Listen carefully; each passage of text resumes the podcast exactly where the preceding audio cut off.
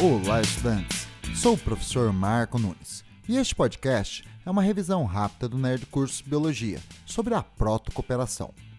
A protocooperação é uma relação ecológica interespecífica, pois ocorre entre indivíduos de diferentes espécies.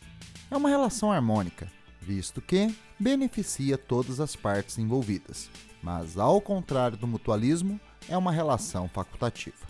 São exemplos de protocooperação a relação entre as aves que comem carrapatos de bois e outros mamíferos, a relação entre aves que se alimentam dos restos alimentares nos dentes do jacaré, peixes que comem parasitas da pele de tubarões, a relação entre o peixe palhaço que procura abrigo nos tentáculos das anêmonas, fornecendo em troca restos alimentares, e a associação entre anêmonas e o crustáceo bernardo, que em troca de proteção transporta a anêmona sobre a concha que protege seu corpo.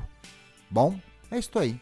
Continue firme nas revisões do Nerd Curso Biologia e bom estudo!